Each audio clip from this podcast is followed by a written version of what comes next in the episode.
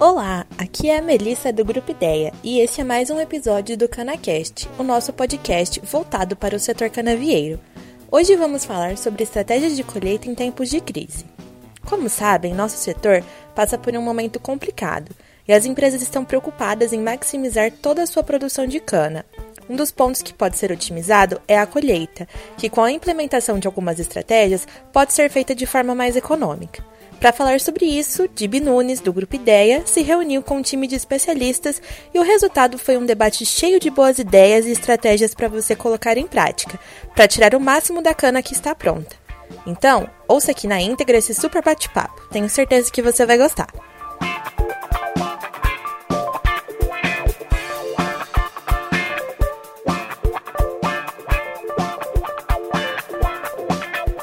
Vamos passar a bola agora para o Fabiano. Fabiano, o que você poderia complementar aí na parte de logística? Sempre lembrando que a questão foi que você pode dividir a logística em duas etapas, dentro do talhão e depois dele. E quais ferramentas e estratégias você utilizaria para, para tanto? Vamos lá. Bom, bom dia, Fabiano. bom dia, Dibia. Bom dia, agradeço a participação aqui, o convite. Um abraço para os colegas também, pessoal que está acompanhando a gente. Bom, é, o Guilherme começou, começou a, a, falar sobre planejamento. Acho que tem, tem é, duas observações aí que a gente tem que ter. Na verdade, assim, o planejamento ele tem que ser modificado da maneira que a gente faz hoje, né? Eu acho que a gente tem que ter uma resposta rápida disso. Então, o planejamento tem que ser flexível e que consiga dar esse tipo de resposta com as informações que a gente a gente gera né, e um replanejamento também rápido.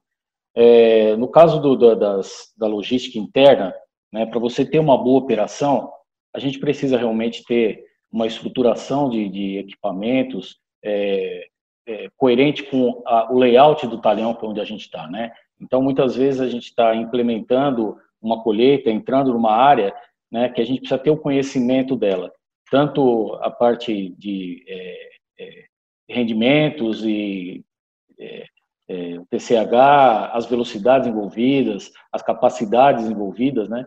Então é importante que a gente tenha é, essa visão é, mais micro, né, dentro do talhão, você olhando é, as capacidades que eu vou ter da colheita linha a linha, por exemplo, né? Esse é o trabalho que, que a gente faz. Né? É, essa determinação dos pátios, né, para a gente saber as, as capacidades de cada pátio, é, qual que é a contribuição que cada talhão pode dar naquele pátio, né? É, de repente a gente está é, indo muito longe para buscar uma cana, então essa otimização, essa parte lógica de você preparar esse esse esse é, esse líder da frente na hora que ele entrar, ele já ter conhecimento de tudo que está acontecendo dentro do talhão, né? Então é, além da, do, do, anterior, né, que seria o sequenciamento das frentes, né, a gente pode falar isso depois em, em, em outra questão aí, mas é importante a gente ter esse sequenciamento correto para evitar que uma mudança de, de, de, frente não seja concomitante entre frentes, né? Que a gente consiga, como o Guilherme falou ali, a gente manter essa é, entrega linear da cana na usina, né? De modo que eu não tenha esse tipo de, de engasgo aí entre é, mudanças, né? Tanto entre propriedades, entre blocos, né? Como dentro da própria propriedade também. A gente faz mudanças é, entre pátios, né? Vamos chamar aqui, dentro de uma propriedade, eu tenho vários blocos de colheita que são os pátios e aquela, aquela área, é, aqueles talhões que estão contribuindo para aquele pátio. Então, essas, essas mudanças também, elas serem mais estruturadas, de modo que, quando a gente está alocando as máquinas dentro da, dos eitos, a abertura dos eitos, a gente consiga ter na entrada entrar com máquinas em áreas de bom rendimento e na saída a mesma coisa. E montar, com esse planejamento, uma estratégia de colheita dentro desses blocos. Então, isso vai permitir que a operação seja muito mais é, é, controlada né, e mais, mais, rastreada. Então, assim, é, a, a operação ela se beneficia de um planejamento bem feito e esse planejamento ele tem que ser é, é, cascateado aí, tem que ser replicado até a ponta, né? Então, assim, todo mundo ciente, o operador da colhedora, o operador da, da, do transbordo, né? para que isso, isso, funcione realmente como um relógio. Né? Então, assim, de nada a gente é, é, tem uma tem uma, uma, uma capacidade aí de operação, é, é, sistemas que ajudam a gente para operar, mas desde que a gente tenha um planejamento bem feito, isso fica muito facilitado. E também a gente consegue ter outras uh, uh, vantagens com isso, né? É você, em, em algum, algum é, problema de, de falta de equipamento em uma frente, você poder fazer alterações rápidas, já pressupondo que você tem áreas de melhores rendimentos, com tiros longos, aonde que você não vai ter problema de parada de máquina por falta de transbordo, né? Acho que esse é o grande ponto, né? A gente conseguir rendimento, aumentar os rendimentos da colhedora por conta de não faltar transbordo. A, a fila única, né, o FUT, ele ajuda muito isso na operação. A gente tem que ter um planejamento anterior a isso para a gente poder montar como que, como que eu abro os eitos, aonde coloco as colhedoras para poder manter essa regularidade. Né? Acho que basicamente é isso, a parte de, de, de planejamento e operação interna. Né? Então, assim, tem softwares que já fazem isso, né? É, e, e, esse sequenciamento, inclusive de pátios, né, vem funcionando muito bem. Ô, Fabiano, deixa eu só completar uma coisa que você falou. O pessoal perguntou aqui o que, que eram os pátios. Os pátios são os pontos de transbordo, pessoal, é isso mesmo, tá? Esse pessoal chama de, de algum nome, o pessoal perguntou aqui no chat, é a mesma coisa, tá? Bom, eu acho que Fabiano foi muito claro. O leque de alternativas para maximização é enorme. Você não pode simplesmente chegar numa área, soltar uma colhedora e ver o que acontece. Olha, você colhe daqui para cima, você vai lá e, e colhe o resto. Hoje a logística está muito evoluída e as pessoas que planejam, né, o, desde o layout do, do, do, do talhão, né, que faz análise linha a linha, os pátios, a capacidade dos pátios, as mudanças de frente, enfim, vamos tentar detalhar um pouco mais disso daí. Eu vou passar a bola para o, o, o Luiz Albem, que deve complementar essa questão. Sempre lembrando que a questão é sobre a logística da colheita. Você pode dividir a logística em duas etapas, dentro e do talhão e depois dele, e quais ferramentas e estratégias você utilizaria. Vamos lá, Dídio. Tá. Bom, bom dia a todos, né? Obrigado pelo, pelo convite. Sempre é um prazer a gente estar participando de reuniões como esta, embora à distância, mas a gente acaba é, tirando resultados altamente positivos. Você sabe que nós somos é, fornecedores de cana, produtores de cana, aqui na, na o sistema é diferente das outras usinas, né? E é, cada fornecedor de cana, ele pode, dependendo do seu tamanho, no meu caso, não é uma frente tão grande, é, ele pode representar uma frente de trabalho dentro da usina. Eu levo para a usina em torno de 2 mil toneladas dia, né? Isso aí, é, dependendo do tamanho da usina, é uma frente de trabalho. Né? Então, a gente procura atuar é, é, de maneira com que essa frente né, tenha o máximo de rendimento possível, assim como as usinas tendem a fazer com que as suas frentes também tenham. Mas esse rendimento, ele está, é, é, como foi falado, é uma repetição, mas a gente tem que repetir, né? a logística dentro do talhão, ela está é, ligada ao planejamento de plantio e layout do talhão. É, nós tínhamos no passado alguns layouts aí que eram é, para cana, é, não era para colheita mecanizada, era para cana inteira, etc, etc, que não vale a pena a gente voltar atrás. Mas se você, o seu rendimento vai estar ligado àquilo que você fez no plantio. Né? Ou seja, é, é uma, uma sequência de, de trabalho, né? É, nós, você sabe disso, nós eliminamos praticamente todos os terraços, né? Que é para a máquina poder render mais, né? É, e também para evitar, no nosso caso aqui, a eliminação de terraço coincidiu com a eliminação de erosão, né? Mas esse planejamento é fundamental no plantio, assim como a determinação que foi falado aí, é, dos pátios. Nós não temos pátio, nós temos é, áreas que serão pátios, mas elas são plantadas com cana e durante os três primeiros cortes, né, a gente vai tendo uma produtividade caindo e o quarto corte praticamente não tem cana, mas então está definido aonde, é, onde vai ser esse transbordamento, né, que passa a ser pátio a partir do terceiro é, a partir do terceiro corte, onde a cana tem uma produtividade relativamente baixa. Tá? É, e dentro dessa, desse planejamento do, do, talhão, né, nós temos no nosso caso, e todas as frentes eu tenho, eu tenho certeza que tem, é um motorista que é o motorista do pipa. No nosso caso, o motorista do pipa é uma pessoa treinada e ele controla é, o peso dos nossos transbordos é, e a qualidade do nosso, da carga de cada transbordo dentro do caminhão. Ou seja, esse é o papel dele. Né? O, o, a, objetivo dele é se pega fogo ou não pega fogo na máquina, no canavial. Mas é, a gente não tem tido esse problema em função de limpeza de máquinas. Então, esse motorista, ele passa a ser um controlador das frentes. Ou seja, ele faz a determinação e recebe a qualidade, porque todos os nossos caminhões, todas as nossas máquinas, todos os nossos motoristas têm rádio. Então, as informações nossas de qualidade de cana, de pureza mineral, vegetal, se você está dentro ou fora da cota, ela é online via rádio.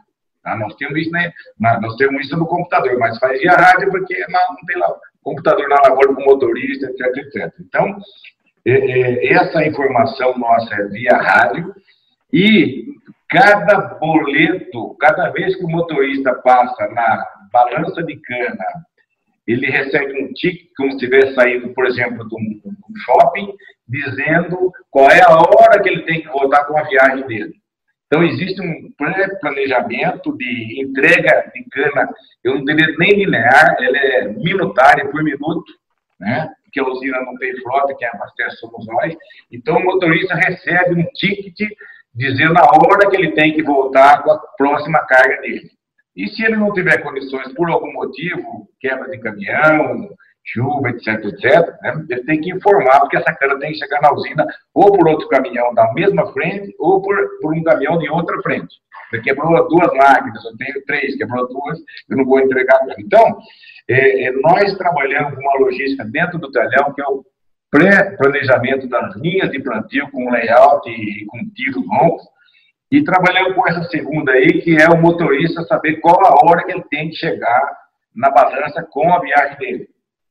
Tá? Isso é, é, se, não, e se não chegar, não é que nós somos penalizados, mas a safra acabar no dia 30 de novembro e eu estou cana para mim, essa cana eu vou pagar ela na lavoura e não vai ficar. Então, existe em todos os parceiros, todos os produtores de cana, um sistema de logística próprio que a própria usina controla na balança. Tá? Então, é assim que tem funcionado e o índice de, de desabastecimento da usina ou falta de cana aqui, eu diria para você que ele tende a zero, né? E cada um tem que analisar os seus custos. Não adianta você abastecer a usina e você está superdimensionado. Né? Então, tudo isso é atrelado a um programa de custo, que cada um tem o seu, e a gente faz uma análise para ver se o custo, tanto da logística interna como da logística externa, ele está dentro do nosso pacote, é, é, porque nós vivemos de cana, não de açúcar, nem de álcool, nem de energia, diferente da usina. A usina, se tiver algum problema na lavoura com preços, ele tem ainda o produto dele pronto. Nós nós temos que viver de cana de açúcar. Então, é, eu acho que as usinas, né, é, elas têm que funcionar mais ou menos como frentes independentes. E com o jogo de cintura, né, de poder encaminhar o caminhão nessa ou naquela frente, em função da logística macro dela, né, para que o abastecimento seja constante e para que os custos sejam os menores possíveis. Agora, dentro da lavoura, né, a gente tem que ter um sistema e tem que ter uma, uma linha de, de trabalho onde você tem todo o dimensionamento da, da sua colheita. Sem isso, você não consegue. Né? Nós temos um plantio de 1,40 por 50, então nós colhemos duas linhas com, com a colhedora convencional, né? não temos é, colhedora, não precisa uma colhedora é, de linha dupla, né? Então, nós, nós é, rodamos 27% a 30% menos na lavoura do que tem uma cana plantada de 1,50m. Tá? Esse é o sistema que nós usamos e a logística que nós trabalhamos. Ô, ô Dalben, deixa eu só te completar uma coisa. Eu achei legal essa dica que você deu da, dos tickets para ter a hora de voltar do caminhão e tudo mais. E, e por que, que eu quero completar isso? A gente desenvolveu algo parecido da, dentro da Soniftech, a gente chama de Flow, essa solução, que basicamente é, é, é, o que você disse, é o caminhão na hora que ele sai, ele já saber exatamente para onde ele vai e que hora que ele deve voltar. No, no seu caso, provavelmente ele tem uma direção só porque é para cada uh, parceiro. Mas pensando numa usina, o que a gente pensou foi muito próximo do que você está falando, tá. que é saber quanto tempo aquele caminhão deve voltar e como a gente capta o estado durante o trajeto, a gente já consegue falar se aquele caminhão está adiantado ou está atrasado do ciclo que a gente planejou. Por, por que, que isso foi legal? Porque a gente começou a dar uma visibilidade dentro do processo logístico em cana de quatro horas. Então, assim, a gente consegue falar quanto vai ser entregue de cana ah, nas próximas quatro horas, não por um chute ou por uma estimativa, de forma calculada.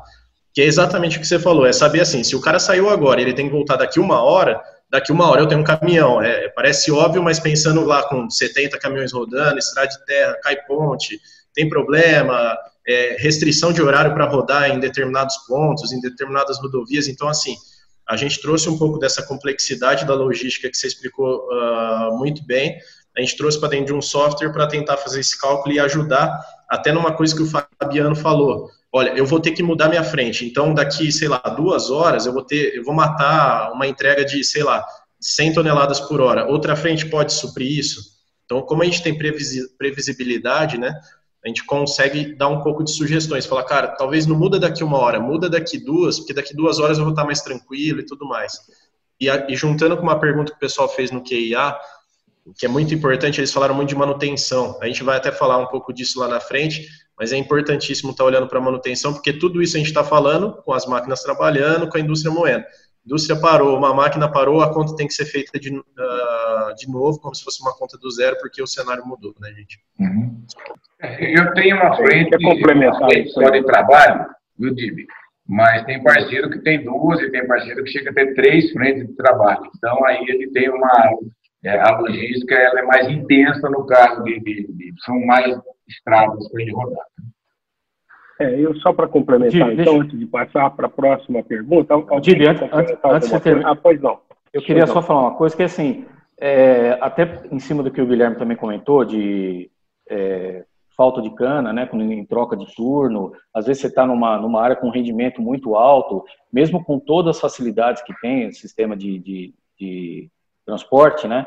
Eu acho que é importante a gente avaliar também a, a o, o, colchão, né? Você ter um, um carretas reservas aí, um bate-volta próximo, né? É, então, assim, isso, isso torna o sistema um pouco mais é, é, confiável, né? Você fala assim, eu, te, eu, tenho uma mudança que eu vou demorar duas horas. Se eu tenho um estoque é, em, em, carretas, isso pode ser, ser uma, uma questão também de ganho aí de é, é, de fluxo né, de cana para a usina. Muito bem. Mais alguma coisa, Luiz?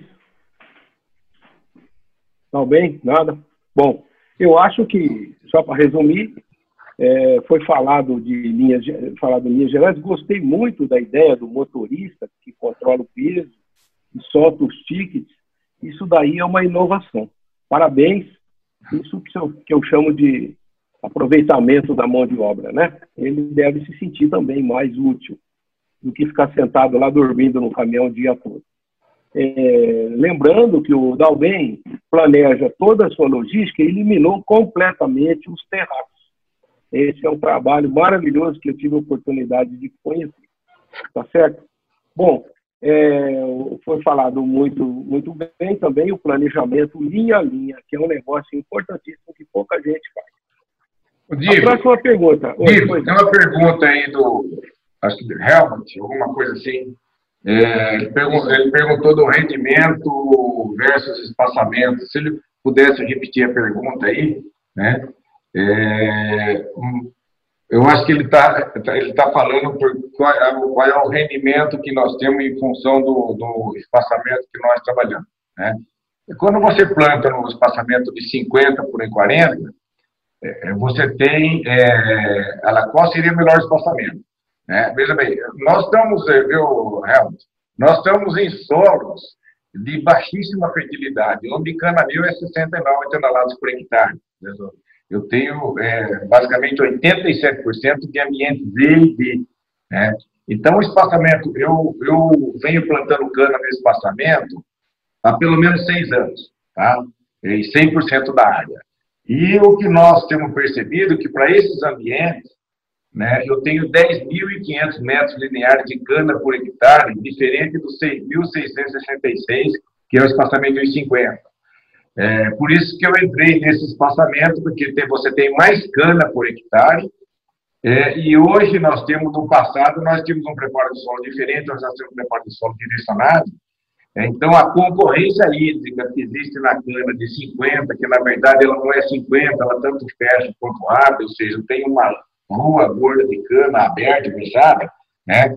É, é, você tem que ter um solo muito bem preparado, é, de maneira profunda, para as raízes é, descer para você não ter, por exemplo, nesse veraneio, nós passamos 40 dias sem chuva aqui, depois choveu dois milímetros.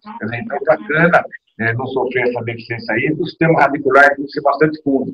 E esse sistema que nós temos, é, de preparo de solo, manda a raiz para baixo. Tá? Além disso, é, o, o, o, eu considero o tráfego no 1,40 por 50, que dá 1,90 de bitola é o melhor espaçamento que tem para não pisar em cana. Tanto é que os meus caminhões de transbordo têm pneus convencionais, porque eles andam onde a gente não prepara. Então, a nível de tráfego, ele é muito bom, né? por isso que a gente continua nesse espaçamento.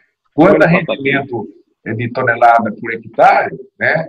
É, muda um pouco. Né? É, não sei falar para você quanto, que eu não tenho um comparativo. É, mas a gente tem uma produtividade melhor do que a média aqui na nossa região, né? e a gente é, trafega menos do que nos 50, porque nós temos 66, é, nós temos é, 27% é, a menos né, é, de cana para trafegar. De suco. Didio. E uma coisa que é legal, assim, mesmo que o rendimento desse a mesma coisa, na hora que você olhar litros por tonelada, com certeza, por andar menos, você tem um rendimento melhor. É. Tá. Me permite a interferência, não queria sair muito do assunto, que se a gente abrir para espaçamento, nós vamos ficar até às seis horas da tarde aqui, tá? E só enfatizando que essa contribuição do, do Dalben, ela é formidável, porque ele adotou esse espaçamento de forma sui generis. Muito pouca gente adota esse espaçamento eu acredito que esse é um, é um item para um por uma próxima, um próximo webinar. Bom, gente, posso passar a próxima pergunta? A gente pode eu, responder eu as perguntas da, do, do, chat, não? Fabiano, é... o que, que eu sugiro? O que, que eu sugiro aí para a gente? Tá chegando bastante é... pergunta para a gente responder. É, vamos deixar para o final, vamos pegar essa linha que o, que o Dib tinha desenhado, aí no final a gente vai escolhendo algumas delas para responder. Certo, ok. E as perguntas que estão vindo pelo bate-papo, pelo chat, a gente vai encaminhar aos nossos debatedores depois, tá? Bom, eu vou pular a manutenção, eu vou deixar a manutenção como item à parte, já que nós estamos falando de estratégias, vamos falar um pouco de planejamento. Planejamento. Eu acho importantíssimo a gente falar de planejamento. É, quais são as principais estratégias a serem consideradas no planejamento de colheita? Uma pergunta muito ampla, mas aí eu botei a palavra principais estratégias. Então, na hora que você faz uma, um planejamento, qual é o básico? É, será que todo mundo sabe quais são as linhas mais importantes a serem adotadas no momento do planejamento? Então, vamos começar uh, respondendo essa questão com o pessoal da Solifitec. Pode ser o próprio, você mesmo, Guilherme? Vamos lá. O Léo vai, você, né? O Léo vai me, me complementando aí, né, Léo? O... Okay. Vamos junto, vamos junto. Uma dica muito prática para começar o, o, planejamento. Eu trabalhei muito tempo com isso lá na, na São Manuel. E a primeira dica que eu dou para vocês é envolvam a área operacional. Parece básico, mas às vezes não é, e tem muita gente não fazendo isso. Chama os caras da colheita, se possível, os líderes de frente, e envolvam eles no, no, planejamento, porque eles vão dar dicas muito boas para a gente, que às vezes numa planilha, num sistema você não vai ver. Então chama esse pessoal, põe na sala, é um investimento que, que você está fazendo para fazer um bom planejamento. A segunda dica é não faça só um planejamento, tenha vários cenários, sabe? Porque uma das coisas que a gente vê muito é assim, o pessoal traça uma linha e depois não revisita, e acaba que aquele planejamento no segundo mês de colheita, porque choveu mais, choveu menos, tal. É, tinha, tinha um professor meu na, na, na na, na, faculdade que ele falava assim: a, a, gente prevê chuva pela média, né? E a média histórica nunca aconteceu. Você pode pegar 50 anos, nunca choveu na média. Mas a gente usa a média para planejamento. Enfim, o, o, que eu quero dizer é assim: olhem para esse planejamento então e tenham cenários. Olhem, um cenário mais para uma linha se eu adiantar a colheita, um para reduzir, para que você tome a decisão rápido. Porque ao longo da safra você não vai conseguir colocar todo mundo na sala para rediscutir. Então, se você já sai com algo desenhado, um, uma linha máxima, um mínimo ali do que você vai fazer, eu acho que é uma boa dica. A outra, agora, as dicas práticas que eu, que eu particularmente daria para planejamento na prática. Uh, olhe muito para a questão de, de, sequenciamento de colheita, um pouco do que o Fabiano já falou, isso é importantíssimo, porque não adianta nada também você ficar pulando de uma fazenda muito longe.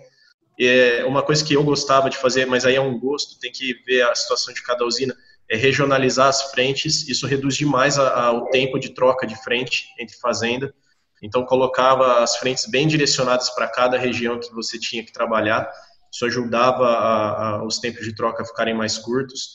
Colocar as visões também relacionadas às operações que vêm depois da, da colheita, porque se você olha às vezes só para a colheita, mas não olha para um preparo de solo, para um trato, às vezes você está ganhando na colheita e está pagando o pato depois num pulverizador que tem que ficar rodando para caramba para conseguir pegar aquelas áreas que vêm depois. Acho que em linhas gerais o, o, o que eu gostaria de falar é isso. E lógico, a primeira premissa que tem que ser discutida na hora que você vai uh, fazer um dimensionamento de colheita é a tua puxada. Você vai ter uma moagem de quanto naquele dia para que você faça um bom sequenciamento. Acho que é isso aí, passo para meus colegas. Tranquilo, o Guiné, e, e, gosto de, desse posicionamento seu de falando de planejamento, que realmente é bom ter o máximo e o mínimo. Porque diante do momento que nós estamos hoje, nenhum expert iria conseguir prever que nós íamos passar por esse momento. Realmente a gente está, acabei de conferir aqui, o açúcar a 9,7 em Nova York, a demanda pelo etanol muito baixa. Então, se você não tem realmente esse planejamento, saber qual que é o seu mínimo para você tomar, tomar ter a tomada de decisões, isso acaba sendo muito mais dificultoso. É, e você comentou com relação a envolver a operação. Isso, para mim, é, é, a principal dica que fica nesse, nesse, nesse bate-papo, porque até um pouco tempo atrás a gente não tinha dados para isso. Hoje a gente gera muito dados, a operação realmente está no front no dia a dia. Então, se a gente conseguir pegar essas informações que foram geradas, porque é muito fácil a gente gerar bastante informações, mas não revisitar. Parece que a informação são geradas em tempos reais, mas só para tomar de decisão. E na verdade, não. Isso também serve para um planejamento para o próximo ano. Então, a gente revisitar as informações, os dados que foram gerados e envolver realmente a operação é, pode ser um grande diferencial né, nesse momento. Ok, muito bem. Vamos passar então agora para o. Quem que é o vez agora? Posso falar eu? Fabiano, Fabiano. É, o script já foi todo aí, né, Dib? Eu vou é, reforçar é, aquilo que eles já falaram. Mas eu. Eu acredito que foi falado algumas coisas importantes que podem ser complementadas. Uhum. É, por exemplo, faça mais de um planejamento. Então, é, quais são as quais são os cenários que você é, consideraria? É, a colheita regional, aquele trabalho de blocos que nós fazemos. Então, fique à vontade aí, Fabiano. Tá. Então, é, assim, se a gente pensar, nós temos que pensar na situação atual, né? E a situação atual é a gente sempre foi fazer com redução de custo, mas na, na verdade, como o Leonardo falou aí, a gente não tem é, noção de como que vai ficar os preços. Então, a própria indústria, o comercial da usina, ele, ele não consegue passar informação para nós, porque muitas vezes a gente faz planejamento pensando em maximizar o lucro de uma usina. Então, mesmo que eu tenha, no, no geral, um custo um pouco mais alto, se eu tenho um lucro maior por conta disso, né? Quer dizer, imagina assim, eu estou correndo atrás do APR, por exemplo, e eu posso atropelar algumas coisas de, de logística por conta de eu trazer mais açúcar. Só que eu trazer mais açúcar vai me proporcionar talvez mais produto e na linha final lá, o meu, o meu lucro vai ser o maior. Então, a gente pode setar o planejamento, muitas vezes, para garantir um maior lucro, para eu é, é, garantir maior produto. Ah, eu quero ter mais, mais açúcar, ou quero ter mais álcool, né? determinar nas pontas da, da, da, da, da safra. Nessa safra não, especificamente aqui, a gente tem que, de toda forma, colher com, com o menor custo. Então, o único cenário que nós temos é esse. É um cenário que a gente tem que colher com menor custo. É, as restrições que nós temos de, de, de, planejamento, uma restrição é essa, né? Você colher com menor custo, quer dizer, você tem que rodar o menos possível com seus equipamentos, tanto com seus equipamentos quanto com seus caminhões, né? Equipamentos de colheita, eu digo. Né? Manter o raio médio e ter uma visão tática, né? Quando a gente fala isso, né? A gente colocar é, esse planejamento e os replanejamentos, né? Porque muita coisa está acontecendo é, e a gente vai ter algumas coisas aí para frente para falar sobre isso, nessas intercorrências, mas o que está acontecendo durante a safra ele tem que ser espelhado no seu replanejamento. Né? Toda vez que fecha uma semana, fecha uma quinzena, a gente deve replanejar novamente com uma visão de horizonte final de safra. Principalmente manter a, a, o raio médio, né? E outra coisa é a gente é, é, é, olhar uma restrição importante, né? Que na hora que entra a época de chuva, falando assim, algumas regiões, né? Porque tem região aí que a chuva é, é, é, é imprevisível mesmo, mas eu estou falando um pouco mais da nossa região aqui do norte de São Paulo, né? Você tem períodos um pouco mais determinados de, de chuva. Você criar esse planejamento mantendo é, é, essa restrição de, de, de, tipo de solo, né? Então, assim, a empresa que tem um mapa de solo, é importante ela colocar isso como, como uh, uma entrada do seu planejamento, né, para período pós-chuva, aonde que ele está com a colheita, consegue retornar ou não. E ter essa, essas rodadas frequentes de planejamento. Né? De novo, né, é, frisar que a gente precisa ter esse, esse planejamento no nível mais, é, é, é, mais baixo né, do, da, da, da operação, inclusive com as metas que estão previstas para ela, e a resposta para isso. Né? É, a gente ter tanta resposta daquilo que a gente está planejando, quanto aquilo, é, é, é a, a, o resultado da, do que está chegando para nós, né? Com as informações que é, a Solinftec vai falar aí, né? Que a gente recebe online a, a cada momento, ter esse dado como informação para retornar isso como os índices chave aí para o controle da operação. Inclusive no próprio COA, né? A gente ter uma, uma tela que consiga enxergar a indústria e ter essa, essa, esse espelho aí para o próprio a, a, decisão né, do, do, do, do COA está linkado com a, a, a, moagem da, da indústria, os estoques que tem e tudo isso, né? Então tem o planejamento macro, o planejamento tático, que a gente fala até o final da safra, o planejamento é, é, mais a curto prazo, que seria o quinzenal, semanal, que assim, a gente pode até transformar isso numa programação, que é o sequenciamento que, que o Guilherme colocou no, no início, né? É, sempre mantendo isso linkado com os planejamentos originais e os replanejamentos que a gente tem necessidade de ser feito. Fazer. Ô Fabiano, só para eu complementar, o Dib Didio, me desculpa aí, mas três coisas que eu tinha esquecido. Essa que o Fabiano falou é importante. Uma das pessoas para dentro do planejamento é a turma do COA e também os operadores logísticos se eles participam no planejamento, eles começam a se lembrar durante a safra daquilo que foi planejado, isso ajuda também a todo mundo estar tá engajado, tá? É algo que faz bem. Duas práticas que eu, que eu lembrei, só para reforçar, a primeira é essa do, do raio médio, de manter ele estável, que o Fabiano falou, mas uma coisa que pode ser feita, pensando em, em eficiência das máquinas, em disponibilidade mecânica, é você iniciar uh, no planejamento algumas frentes mais longes, porque você acaba tendo um pouco de disponibilidade maior pela reforma da safra e tudo mais. Então, se você pode, respeitando as outras regras, buscar um pouco de cana mais longe no começo de safra, para deixar um pouco de cana mais próximo no final de safra, quando você tem uma fadiga da máquina, pode ser uma estratégia que ajude a manter a entrega estável. Essa é a primeira, a, a primeira dica que eu dou. E a segunda, pensando nesse ano em que, infelizmente ou felizmente, tudo pode acontecer, uma das coisas que eu colocaria, mas aí é um gosto próprio de, no planejamento, é, eu postergaria um pouco de colher as áreas que podem ser bisadas, porque pode ser que em algum momento dessa safra a gente defina que o ideal é bisar uma parte da cana por questão de preço, enfim, por uma estratégia da empresa. Então, se você consegue postergar áreas que passam melhores bisadas para o próximo ano, é uma estratégia positiva porque você não fica com o canavial florescido, tombado, com algum problema para começar outra safra. Dá bem, você agora. É, bom, o Dib, é, a questão do planejamento, né? é, nós estamos buscando o, as, as, variedades, as áreas que têm a maior ATR. Né? Então, nós estamos trabalhando com ATR, com a distância, embora a distância nossa ela é, relativamente varia pouco, né? Produtividade, entendeu? E é, o que já foi falado aí, condições climáticas, ou seja, áreas que nós podemos tirar sem chuva, né? E olhando, que também já foi falado, é, futuras colheitas, ou seja, é, vai ficar alguma coisa para ser visado ou não, em função desse momento que nós estamos vivendo, né?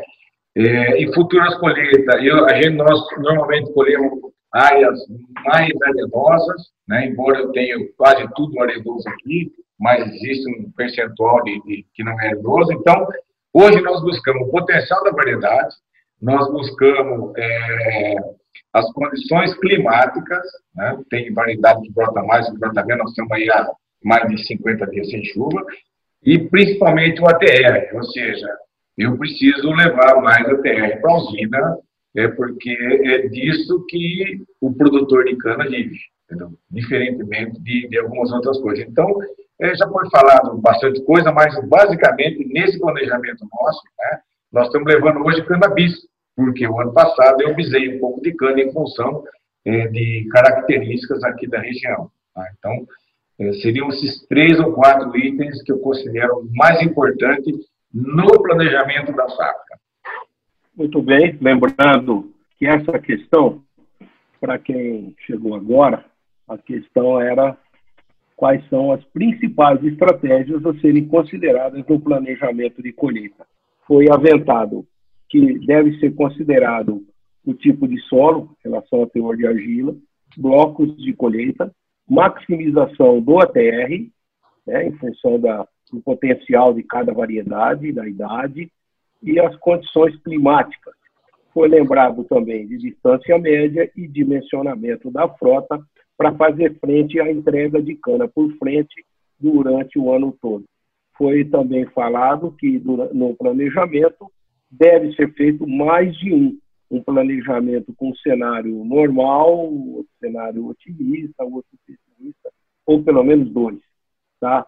Sempre lembrando que deve-se consultar os executores da colheita, né, envolver a operação, e o sequenciamento de colheita tem que ser muito bem planejado. Aliás, é um jogo de xadrez isso daí. Para você maximizar a sua colheita, você tem que planejar adequadamente.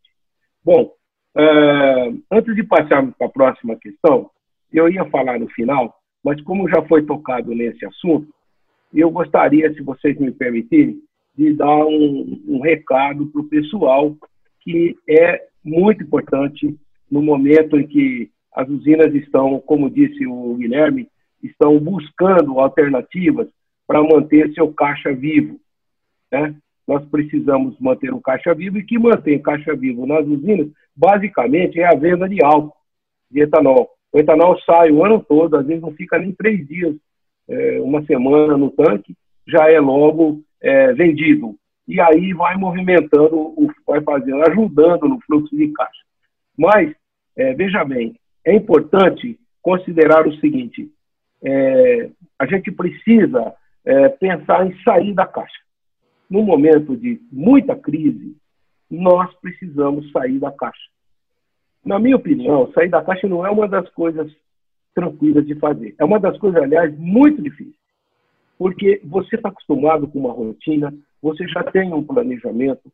Por mais que você não tenha uma safra igual a outra, hora com chuva, hora sem chuva, você tem uma rotina de procedimentos.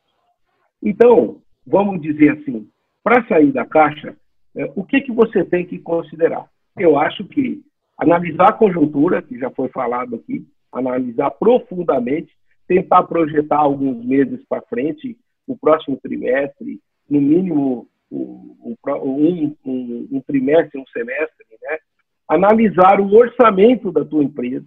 Você tem que pensar nas entradas e saídas. É muito importante isso. Você tem dinheiro para tocar a safra no ritmo atual? Vai fazer falta? Você vai ter que tomar empréstimo? Então, tudo isso tem que ser analisado. Porque a colheita vai depender do teu fluxo de caixa. Se você não tem dinheiro para comprar óleo diesel, por exemplo, como é que você vai tocar a sua safra? Você tem que fazer folha, você tem que pagar manutenção. Então, realmente, a situação de dificuldade passa obrigatoriamente por uma mudança relativamente radical nos procedimentos. Eu vou dar algumas sugestões, vocês podem me chamar de louco, falar, ah, o Dib ficou louco, depois de 40 anos de cana ele ficou louco. Não, veja bem, existe nesse momento uma necessidade urgente de reprogramar o que está programado. Por exemplo, a distância, o raio médio. As canas mais distantes, é, não no caso do Dalben, que a distância dele é fixa, mas nas usinas, será que é interessante colher essas canas no decorrer da safra de forma normal? Pensem nisso. Será que não é interessante você reduzir a distância? Reduz agora. Ah, mas vai me faltar caminhão no final. Ora, você se vira no final, colhe o que dá e faça aquilo que o Guilherme falou, o planejamento de cannabis. Faça já, porque às vezes é melhor você armazenar o etanol no campo do que você chegar e fazer a colheita às cegas. Depois não tem o que fazer com o álcool. às vezes não tem nem onde guardar, do jeito que está o consumo atualmente. Nós não sabemos quanto tempo vai durar isso daí. Então, traz a safra para mais perto. Pensa nisso. Planeja isso. Eu fiz umas continhas. É, é normal que você precise até 15% a mais de frota. De repente, você fazendo uma safra mais enxuta, um raio médio menor, você também pode maximizar aquilo que o Dalben falou, maximizar colhendo as canas no seu ponto ideal.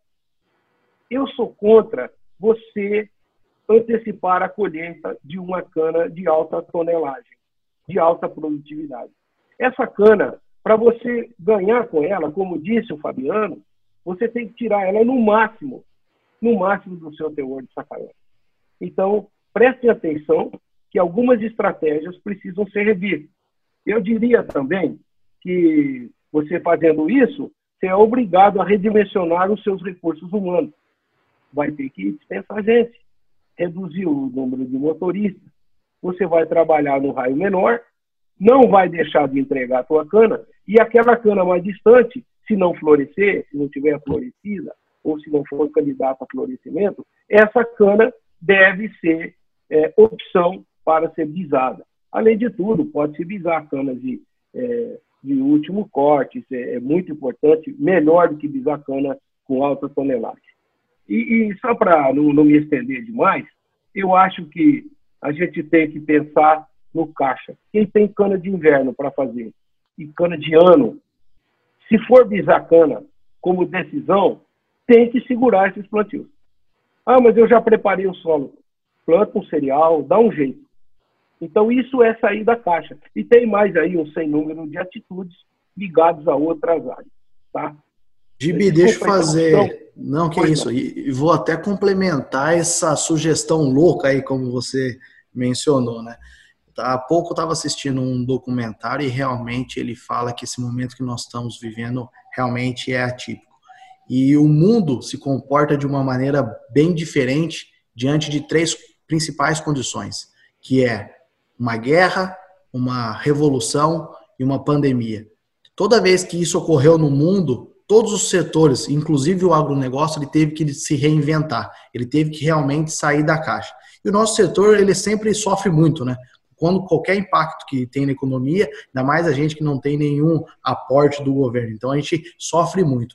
É, complementando o que você disse, eu acho que depois disso que nós estamos vivendo, realmente nós vamos ter que nos reinventar para sobreviver e também para espelhar o planejamento, como o Fabiano falou, é, rever o nosso nosso headcount, como você comentou, e manter o nosso caixa em dia.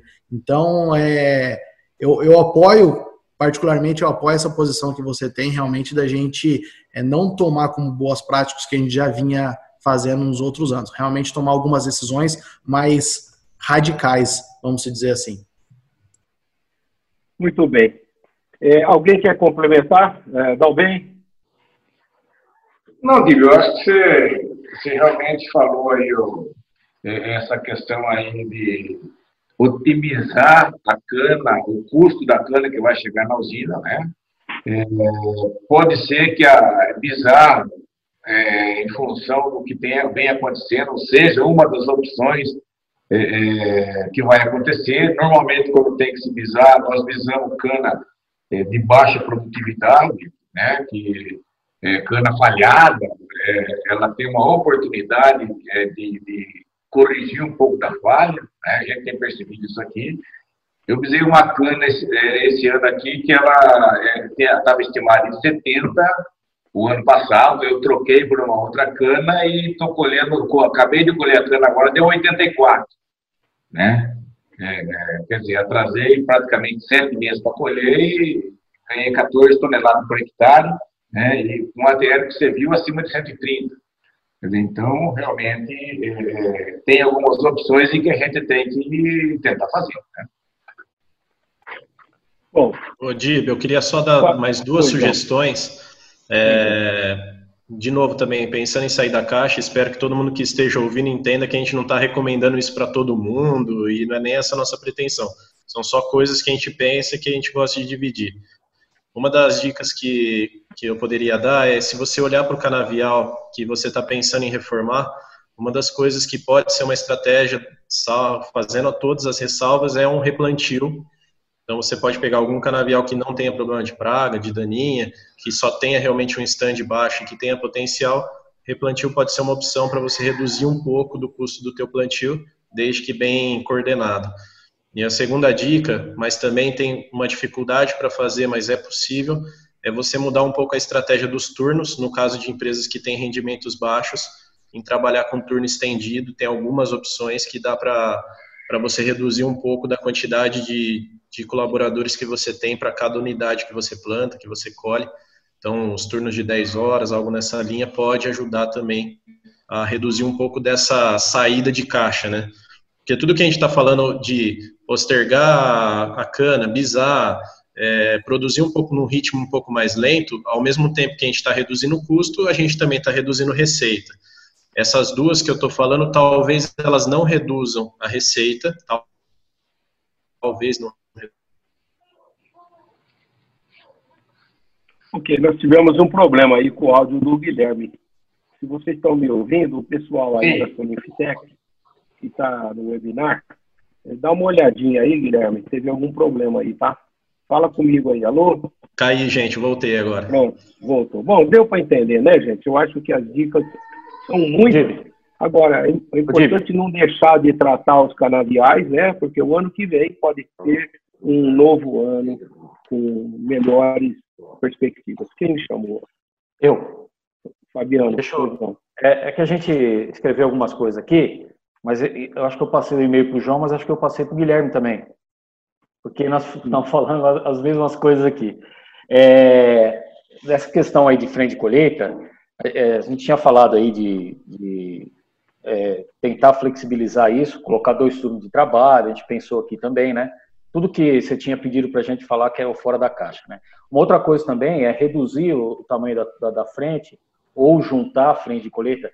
Claro que isso aí é, é muito específico de, de, usina, muito específico da, da, da, estrutura fundiária, né? É difícil a gente é, padronizar isso aí, mas é, cada um na sua, na sua característica tinha que pensar nisso, né? Se eu posso, consigo reduzir a frente, se eu consigo é, juntar a frente, uma coisa é, é, é, quando a gente fala reduzir frente, às vezes também é reduzir estrutura, né? Se você tem esse conhecimento de é, é se a sua estrutura está muito bem ajustada, e isso, de novo, né? Naquele planejamento que a gente faz de, de, de colheita, é, é, micro planejamento, né? Dentro do talhão, a gente consegue ter essa, essa visão, né? Se eu estou superdimensionado ou não. Tá? Então, mas isso é uma outra questão. E outra coisa que a gente estava falando aí de, de raio médio, né? É, tem muita resistência a isso, é, a gente vê isso, trabalhando em usina, sabe como é que é. E principalmente na nossa região aqui, tem muita usina próxima, trocar a cana, né? Vender ou trocar cana. Eu acho que assim, é, é como está todo mundo nessa, nessa, nessa, no mesmo barco, né? A pandemia é, juntou tudo, né? O rico, o pobre, é, todo mundo sujeito está todo mundo impactado por isso. Então, assim, nós, nós estamos, temos que remar para o mesmo lugar que, que é o, o setor. Então, assim, se a gente tiver é, é, a, a, tirar esse orgulho de lado aí, né, e sentar na mesa para trocar cana, para vender cana, né, ter essa essa essa é, é, essa disposição, eu acho que tem tem muito a ganhar também. Né? Outra coisa que a gente tentou aqui, que, que é, pensou aqui também, é a parte de lei da balança, né? Flexibilizar a lei da balança, você conseguir através de, lá, de liminar alguma coisa, a gente conseguir é, aumentar a, a, carga média em lugares que, que tem essa restrição. Né? É um pouco que ganha, mas de pouquinho em pouquinho a gente consegue ganhar algumas coisas. E, e para finalizar aqui, a gente falou aí de área de reforma, né? O Guilherme comentou, né? E a gente tinha pensado aqui duas coisas, né?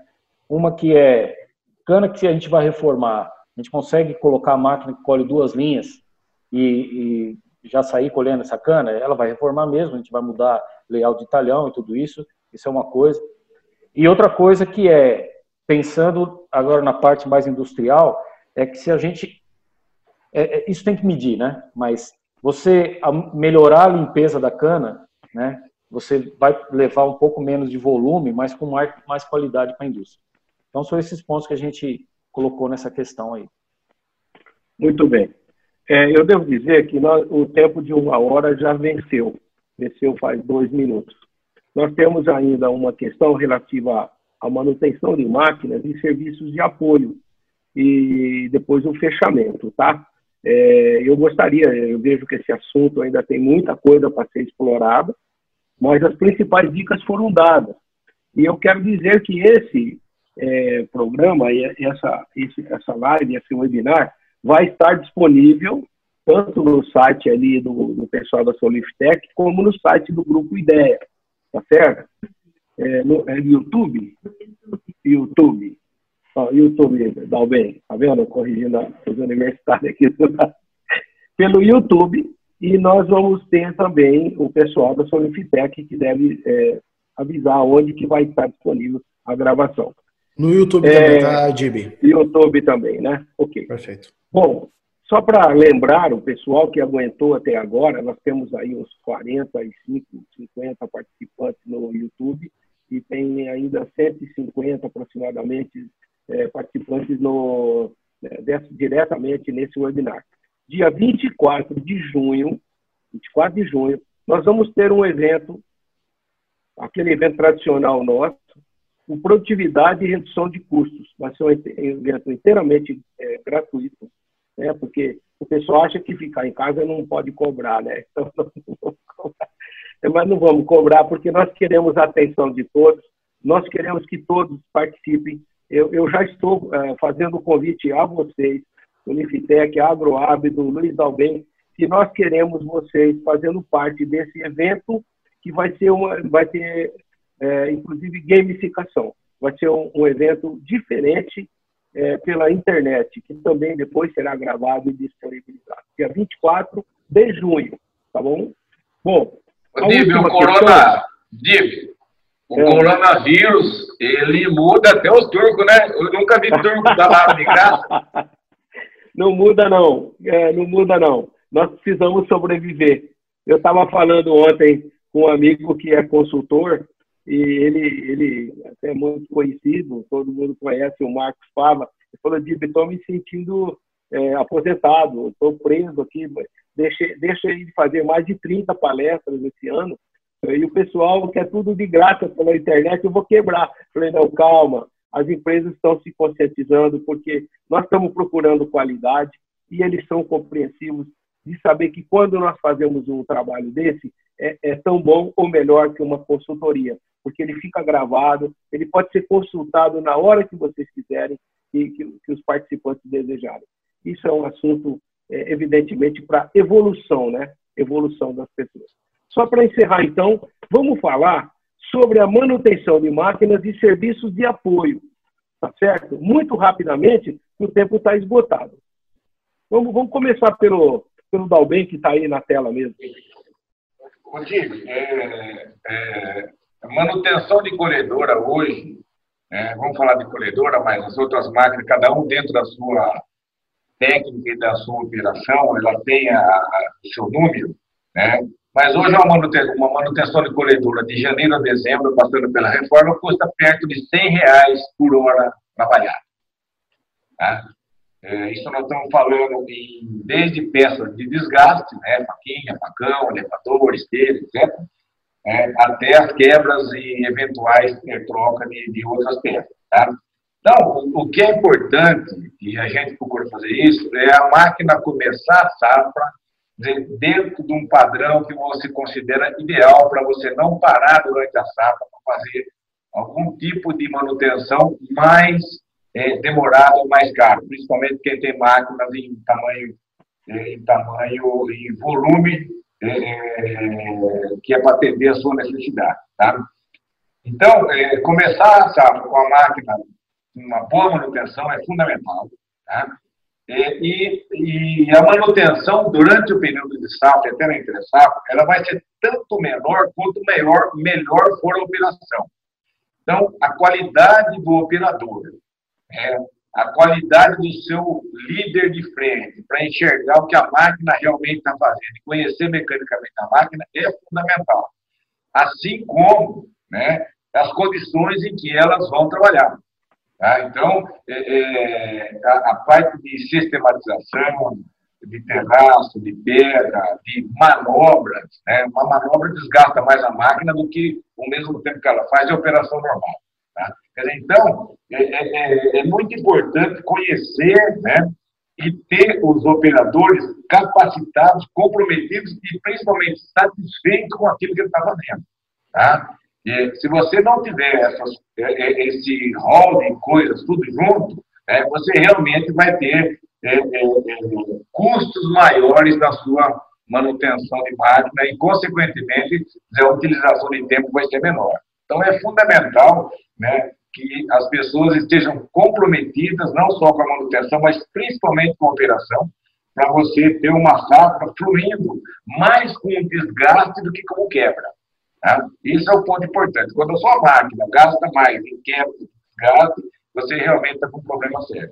E o desgaste né, também é proporcional a tipo de solo, a areia gasta mais facão, faquinha, esteira, é, esteira do, do elevador, né? Porque, então, é, é, é importante conhecer todos esses itens para você ver aonde é que você vai atuar de forma a minimizar esses custos aí. Tá? Eu acho que esse é o ponto fundamental. Sabe? É, gente capacitada na operação, né? gente que gosta daquilo que faz e que se sente bem na empresa em que está trabalhando. Muito bem, vamos ao pessoal da Soliptec que o próprio software deles tem um, um, uma sessão para administrar a manutenção. Lembrando que tem várias perguntas interessantes.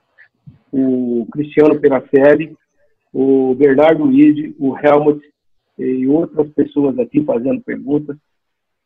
Não sei se vai dar tempo, mas são perguntas interessantíssimas, como perguntas sobre bate e volta, é, índice de disponibilidade mecânica ideal. Dá uma passada sobre isso daí. É, deixa eu ver o que mais.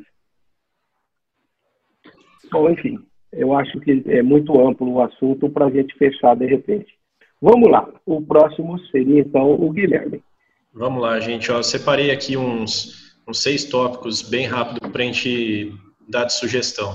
Primeiro tópico que, que eu acho que pega uma linha do que o Dalben falou é vocês verificarem se vocês têm condições de fazer o operador mantenedor. Isso é legal porque o, o, operador opera de uma forma mais consciente, porque ele sabe que ele vai ter que ser parte da, do conserto no caso dele quebrar. Isso é um ganha-ganha. Você não tem aquele tempo do, do, motorista chegar até lá e tudo mais. Então, o mantenedor ele tem um, um ganho gigante. O problema dele é que ele é um programa longo, então talvez os ganhos efetivamente não viessem nessa safra, mas é uma dica de sempre fazer o operador mantenedor. Uma coisa que pode ajudar no custo, mas vocês têm que avaliar aí regionalmente se isso faz sentido, é trazer algumas manutenções para dentro da empresa, fazer de forma própria e não terceirizar. Terceirização, em alguns casos, é melhor e mais barato, mas tem que ser feito sempre uma conta. É, o Carlos, que é o, que é o diretor lá na usina, ele sempre falava uma coisa, ele falava, como é que alguém pode fazer a mesma coisa que eu, mais barata? A resposta para a gente é, se for especializado, ele vai ser mais barato. Ele fala, é verdade, mas nem tudo é especializado. Uma outra coisa, e aí sim a, a Sonifitec pode ajudar, é na manutenção preditiva. Então, trabalhar, por exemplo, análise de óleo, troca de filtro, a verificação das horas para que você não vença isso. Então, ter a telemetria da máquina com os alarmes de rede CAN e tudo mais, a gente pode ajudar vocês nisso. E é uma coisa que ajuda demais. Você pode evitar uma queima de um motor que numa colhedora pode custar 30 mil reais. Então, se você verificar a temperatura de óleo de motor, pode ser que você já veja isso de forma automática. E por que preditivo? Porque a, o, vamos falar assim, o aquecimento do óleo não necessariamente vai ficar uma semana subindo a temperatura para queimar o motor. Às vezes, em um turno acontece isso, você perde o motor. Então, se você tem os alarmes com uso de telemetria, pode ajudar. Uma outra coisa que é legal é qualidade de combustível. Às vezes a gente olha pouco para isso, mas assim, os combustíveis vêm com uma sujidade muito grande, mesmo os BRs e da vida por aí vai. Então, você ter um posto de combustível com uma filtragem ou uma filtragem nos comboios que vão abastecer os equipamentos é algo interessante, que pode reduzir muito o custo com filtro e principalmente o custo com uh, problema em camisa, pistão, enfim, qualquer problema que você possa ter na hora da queima desse combustível. E por fim, uma das coisas que, ah, desculpa, na, na parte de qualidade de combustível também, uh, e, e pensando em filtro, a gente desenvolveu uma ferramenta para acompanhar isso no campo saber quando os equipamentos estão sendo abastecidos e quando está sendo feita a troca de filtro, para acompanhar essa operação tão importante no campo. E por fim, a última dica que, que eu dou é vocês olharem não só para a manutenção de colhedora. Às vezes, às vezes a gente tem uma, um foco muito grande falando em colhedora. Então vai lá, olha, 350 mil reais por ano naquela colhedora e tudo mais. E a gente fica com o transbordo, com as carretas, com uma manutenção precária.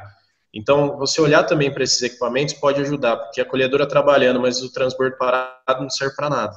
Então, é importante olhar a lubrificação do, dos pontos, engraxamento de carreta, a parte de, de reboque, transbordo, tudo isso é importante porque lá na frente, se tudo não estiver rodando como um relógio mesmo, pode ter problema. Essas eram as dicas que eu tinha anotado aqui, gente. Falou quase tudo, né, Guilherme? Não sobrou nada para mim e Fabiana aí no final. Já abordou todos os pontos. Mas? Nada. É, mas complementando aqui, eu sou muito a favor também da questão do operador mantenedor. Eu acho que ele, diante das situações, ele faz parte do problema também. Ele acaba zelando mais por todo o equipamento. E também faço o gancho, Guilherme, com o que você comentou, com relação a essa controle de realmente do tempo que está sendo feita a manutenção até propriamente no campo. Não só da colhedora, mas também do, do transbordo. Eu acho que o líder tem um papel muito importante hoje, tendo em vista que ele tem que escolher qual que é. Bom, o líder na frente, para ele começar a trabalhar, ele precisa ter uma pasta de mapa, ele precisa ter um carro, um rádio, ele tem muitas atribuições. E conseguir controlar ainda mais o tempo de manutenção na frente é algo que realmente demanda esforço do líder. E ele tem outros outras atividades que realmente faz com que ele seja muito mais produtivo. Então, é, é fazendo gancho com o que você disse, esse tablet que, que a Sonifitec lançou para os líderes também faz com que seja controlado o tempo de manutenção. Né? Porque muitas das vezes, vezes, as colhedoras, os equipamentos param em campo e nem esperam os equipamentos chegar e já coloca na conta da equipe da manutenção. E isso, às vezes, não é realidade. Então, o líder ter esse controle realmente faz... É, é muito bom para o para eficiência. Dibi, desculpa trocar rapidinho o foco, eu vi que o bem ali levantou a mão, mas é, como nosso tempo está um pouco curto, a Soniftec está pensando, e nos próximos dias provavelmente vai lançar é, nas redes sociais, em conjunto com, com, com, com todo o nosso setor, algumas alternativas que utilizam a tecnologias para que a gente possa aumentar a eficiência e reduzir, e reduzir o custo. Até vi no comentário ali, alguém que comentou, fazer mais com menos. Então, é um spoiler, né? Agora, essa moda de falar coisas da internet é um spoiler realmente, mas a Sonifitec em, breve lançará é uma campanha que vai abranger todo o setor sucro, sucro energético, para que a gente possa, é, de uma certa forma, retribuir tudo que nós conseguimos até hoje. Desculpa, Fabiano e Dalben, pode ir. Vi que o Dalben levantou a mão aí. É, Bom, Fabiano, vou tirar um minuto do seu tempo aí. Eu tenho uma pergunta aí sobre terceirização de colheita, tá? Que eu vi aparecer aí, Armando e mais algumas pessoas também falaram. Veja bem, é, quando a gente pensa em terceirização de colheita, né, existe colheita de grãos, existe colheita de madeira, de eucalipto, Existem vários tipos de colheita que não tem soca. Tá? Então, o que se fizer na, na lavoura, né, você depois vai refazer, porque você vai plantar. Diferente da cana, que você tem que ter a soca para pagar, inclusive, o plantio. Tá? Então, é, eu acho que a terceirização é, da, da, da, colheita, ela só é viável né, se a pessoa que for contratada como terceiro tiver um know-how enorme para zelar. Se for para grandes empresas, como eu vi, entendeu? Está muito mais preocupada com os ganhos transformar isso aí em outras coisas, em frota, do que acabar com as frotas, como a gente viu muitas máquinas lá no Ribeirão Preto, em cima do barranco, do que realmente fazer uma colheita bem feita. Porque se estragou a máquina, também estragou a lavoura. Então, eu acho que essa terceirização ela é viável para pequenos prestadores de serviço, 10, 15 máquinas, alguma coisa assim, e não em escala global, vamos dizer assim. Né? E se a indústria quiser investir em outras atividades, segurar esse investimento que não é pequeno. Tá? Agora, a, a, a quem está tomando esse serviço tem que ter indicadores de qualidade para saber é, se está sendo viável para ele ou não em termos de impureza, estrago de suqueiro, etc, etc. Agora, uma coisa importante, quem vai prestar o serviço tem que ter nome no mercado, nome que seja respeitado. Se for para alguém, é, ou que é aventureiro, ou que é transportador de, de, de alguma coisa é, na, lá para o porto distante, tem um monte de cadão e vai comprar colhedor só para ter oportunidade, esquece, não vai dar certo como não deu e vai tudo lá para baixo. Então, são coisas muito importantes. Know-how, saber o que está fazendo e saber o que vem depois da colheita. Senão, não vai dar certo. Isso vale até para as usinas, porque muitas usinas colhem cana sem saber o que vem depois da colheita. Muito bem, um tempo esgotado. Fabiano, para encerrar a nossa live. Tá. Duas coisas só, rápidas. É, que a gente anotou aqui, né? Implementar manutenção rápida de, de caminhão, trator bate-volta é, na oficina de pequeno reparo no pátio da indústria. Né? Então, isso dá agilidade aí para desburocratiza, abertura de OS, abre um OS só e já faz aqueles reparos pequenos que precisa fazer em caminhão, trator e tudo isso. Você ganha tempo com isso, tá? Uma outra coisa, é, voltando à parte de planejamento que a gente falou, né? Se a gente tem aquela visão que a gente é, é, de, da colheita dentro do talhão, naqueles locais onde a gente tem uma, uma subutilização de equipamento, subutilização do trator, por exemplo, em áreas que é, é, o rendimento é, é, é, é, baixo, quer dizer, vai sobrar transbordo, eu, eu, consigo fazer uma manutenção de oportunidade aí nesses, nesses tratores. De repente eu tenho uma parada de, de indústria, eu consigo fazer isso aí também de maneira rápida, tá? Então, nessas duas coisas últimas que a gente já Está estourado o tempo. Pode, claro, mas tem que ser rápido, sim. Um momentinho. O Fabiano, o Guilherme quer falar sobre o lançamento que vai ter? Vamos lá, Dib, é rápido, só para aproveitar o público que está aqui. É, nós estamos com 20 minutos a mais do que o nosso tempo previsto. Tá. É o seguinte, gente, a gente na, nas últimas safras desenvolveu uma, uma solução para monitorar a única ponta que talvez falte dentro da, da, da lavoura, que é a produtividade agrícola. Isso já tem sido muito batido no setor, os monitores de produtividade, tudo, então a gente estressou muito bem essa ferramenta e a gente nos próximos dias deve lançar o monitor de produtividade para cana-de-açúcar, tá? Então, só queria convidá-los para quando a gente fizer, para que vocês acompanhem. Uh, é uma solução totalmente diferente daquelas que a gente tem visto no mercado, sem sensor, sem nada mais na máquina. Então, é só uma forma também da Soniftec ajudar o setor a, a entender como que está a produtividade dos canaviais, a variabilidade e poder tomar decisões mais assertivas, tá, gente? Usando aí do, do espaço e da bondade do DIB e dos meus colegas aí. Bom, muito bem. É, eu acho que nós passamos rapidamente por todos os assuntos. Tem muitas perguntas, nós estamos copiando essas perguntas. Vamos responder às pessoas que gentilmente é, nos acompanharam, tá? É, Armando Almaguer, que parece que é, é um primo nosso aí da América é, Latina, né? México. João Rusconi, Almaguer. E, e, temos o João Rusconi, que também fez várias perguntas, o, o Helmut, e nós temos várias pessoas, o Alex, a Ana, a Ana Flora, várias perguntas. Eu fiquei muito satisfeito com a participação das pessoas. E, obviamente, eu quero agradecer a todos os colegas que gentilmente atenderam o nosso convite e foram de uma qualidade extraordinária. Eu vou assistir essa live novamente. Eu preciso é, agrupar tudo isso que vocês falaram. Eu vou precisar de um dia todo para poder digerir, porque é uma atividade aparentemente simples, né? mas ela é muito complexa, é, porque envolve logística, planejamento, é, previsão de tempo e tudo.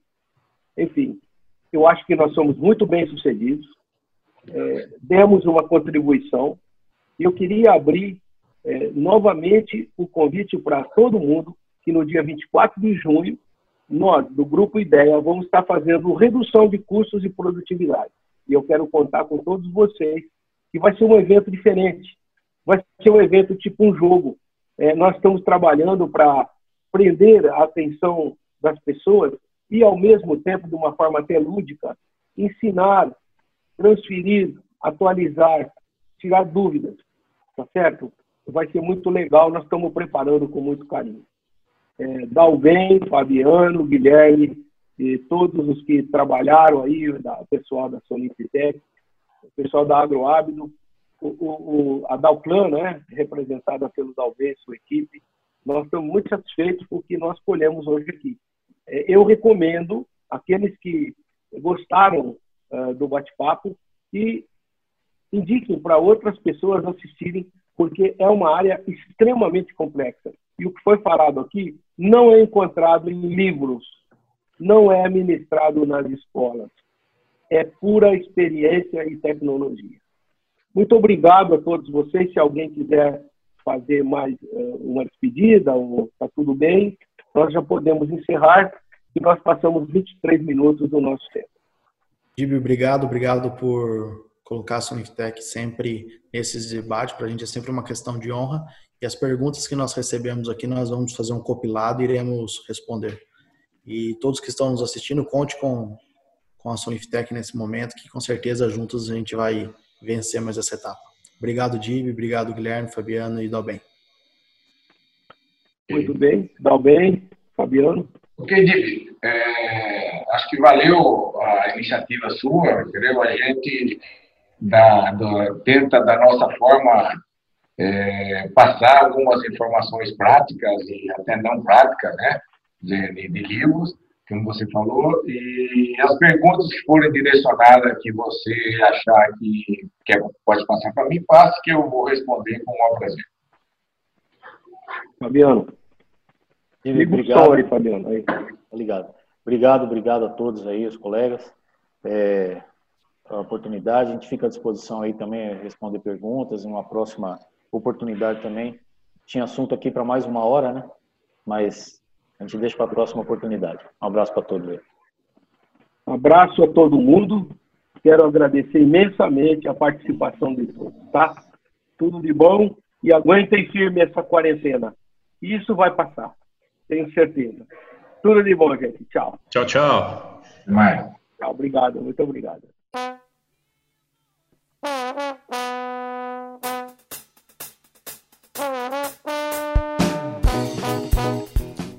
Então, gostou?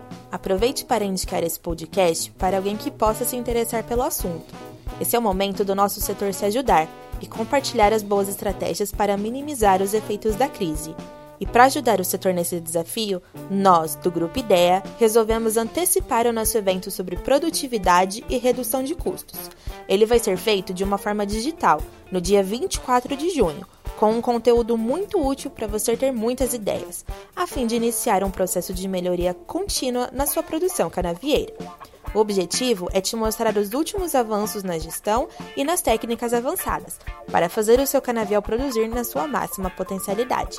Além disso, nesse evento, os conhecimentos serão consolidados em um game, que pode lhe render prêmios de verdade. E esse é um formato inédito de atualização profissional, diferente, produtivo e divertido. Saiba mais sobre o evento no site www.ideaonline.com.br. Nos vemos no próximo episódio.